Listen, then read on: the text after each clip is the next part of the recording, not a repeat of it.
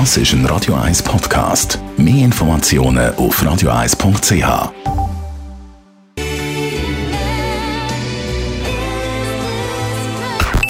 Best auf Morgenshow. Heikles Thema heute Morgen. Harley Davidson hat ja angekündigt, im Herbst eine Elektromaschine auf den Markt zu geben. Die Harley-Fans sind nicht amused. Zum Beispiel Frank Baumann, leidenschaftlicher Harley-Fahrer, der findet es jetzt nicht so wahnsinnig lustig. Stelle ich mir vor, ausgewachsene Rocker auf einem Elektrobike. Entschuldigung das ist ja lächerlich. Wie sieht das auch aus? Egal, wo Banker oder Zahnarzt ist, er wird einfach überkommen wie ein böser, böser Junge. Und jetzt gibt man dem ein Elektromotorrad und, und ein Viertel. Also, das, da glaube ich jetzt gar nicht dran.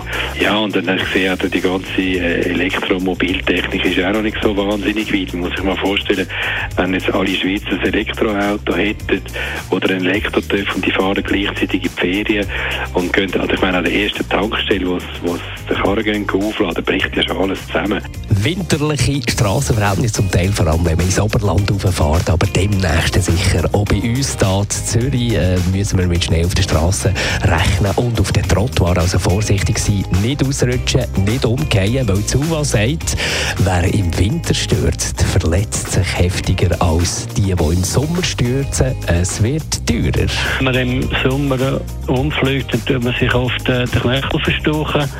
Und im Winter, wenn man das auf dem Eis durchrutschen, gibt es oft Brüche. Und sobald man natürlich einen Bruch hat, ist das einiges teurer, als wenn man nur eine Verstuchung muss behandeln muss. Und selbstverständlich haben wir auch an Erkältungsopfer gedacht in der heutigen Morgenshow mit äh, Hausmitteln aus dem Netz. Medikamentlose Tipps gibt es wie Sand am Meer im Internet.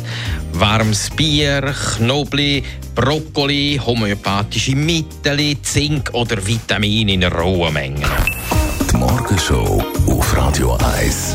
Jeden Tag von 5 bis 10. Das ist ein Radio 1 Podcast. Mehr Informationen auf radio1.ch.